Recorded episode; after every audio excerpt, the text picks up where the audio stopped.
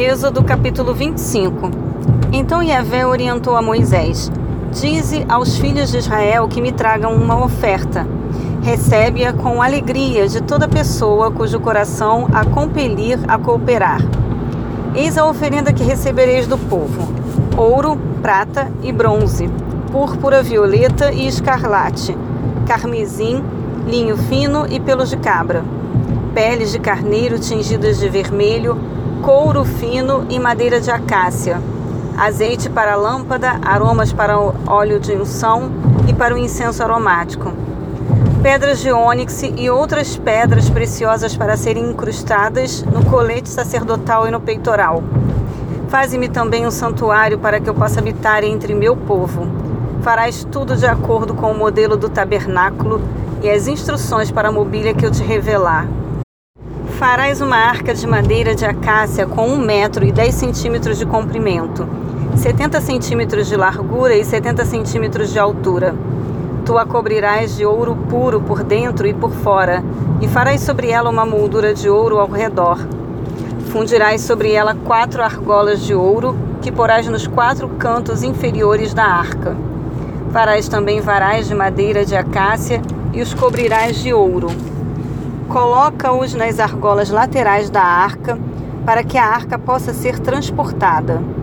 As varas deverão permanecer nas argolas da arca, não deverão ser removidas. E colocarás na arca as tábuas da aliança que te darei. Farás também uma tampa, um propiciatório de ouro puro, com um metro e dez centímetros de comprimento, por setenta centímetros de largura. Igualmente faze dois querubins de ouro, de ouro batido os farás, nas duas extremidades do propiciatório. Faze-me um dos querubins em uma extremidade e o outro na outra. Farás os querubins formando um só corpo com o propiciatório nas duas extremidades. Os querubins terão as asas estendidas para cima e protegerão o propiciatório com as suas asas, um voltado para o outro. As faces dos querubins estarão voltadas para o propiciatório. Porás o propiciatório em cima da arca, e dentro dela depositarás as tábuas da aliança que eu te dei, que eu te darei. Ali, sobre a tampa, que é o propiciatório, no meio dos dois querubins que se encontram sobre a arca, eu me encontrarei contigo no tempo certo e falarei a ti de cima do tampo, dentre os dois querubins que estão sobre a arca, que contém o testemunho da aliança, a respeito de tudo que te ordenarei para os filhos de Israel. Farás também uma mesa de madeira de acácia com 90 centímetros de comprimento, 45 centímetros de largura e 70 centímetros de altura. De ouro puro a cobrirás, e lhe farás uma moldura de ouro ao redor.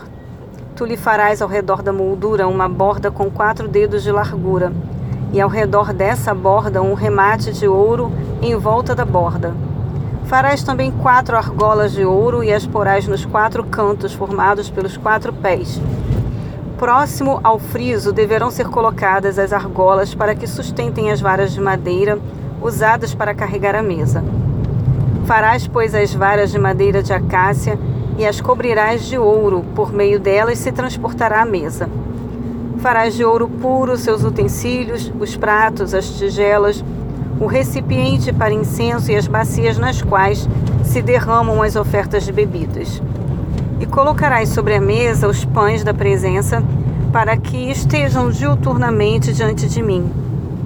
Farás um candelabro de ouro puro, o candelabro, seu pedestal e sua haste serão em relevo, seus cálices, as flores que ornamentam o candelabro, com seus botões e suas pétalas, formarão uma só peça com ele. Seis braços sairão dos seus lados, três braços do candelabro de um lado e três braços do candelabro do, de outro. Num braço haverá três cálices com formato de flor de amêndoa, com botão e flor, e três cálices com formato de flor de amêndoa no outro braço, com botão de flor. Assim serão os seis braços saindo do candelabro. A haste do candelabro mesmo deverá ter quatro cálices com formato de flor de amêndoa, com botão e flor. Um botão sobre os dois primeiros braços que saem do candelabro, um botão sobre os dois braços seguintes e um botão sobre os últimos dois braços. Assim se fará com esses seis braços que saem do candelabro. Os botões e os braços formarão uma só peça com o candelabro, e tudo se fará com um bloco de ouro batido. Igualmente, lhe farás sete lâmpadas, as quais se acenderão para iluminar defronte dele. Suas tesouras de cortar os pavios das lâmpadas e seus apagadores deverão ser de ouro puro. Com 35 quilos de ouro puro se fará o candelabro e todos os utensílios sagrados. Vê, pois, que tudo faças em conformidade com o modelo que te foi revelado no monte.